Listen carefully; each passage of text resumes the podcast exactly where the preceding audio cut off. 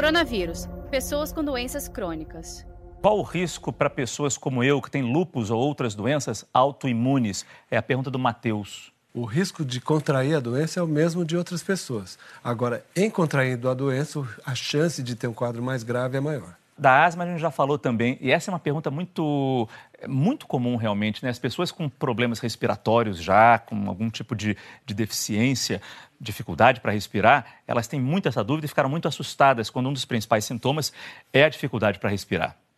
Nós sempre temos que ter uh, um cuidado máximo nesse momento de todos os pacientes que têm alguma doença crônica, seja ela do coração ou do pulmão, se cuidarem. Então, tomar medicação, evitar exposição inadequada, o alérgico, evitar exposições ah, inadequadas frente a situações que você já sabe que desencadeia alergia. Agora, uma doença que entra pelos pulmões, que afeta os pulmões e a pessoa já tem uma reserva pior, sem dúvida, ele faz parte hoje dos grupos de risco. Então, é um cuidado redobrado, sem uma mas um cuidado adequado e qualquer dúvida, procure assistência médica. Saiba mais em g1.com.br barra coronavírus.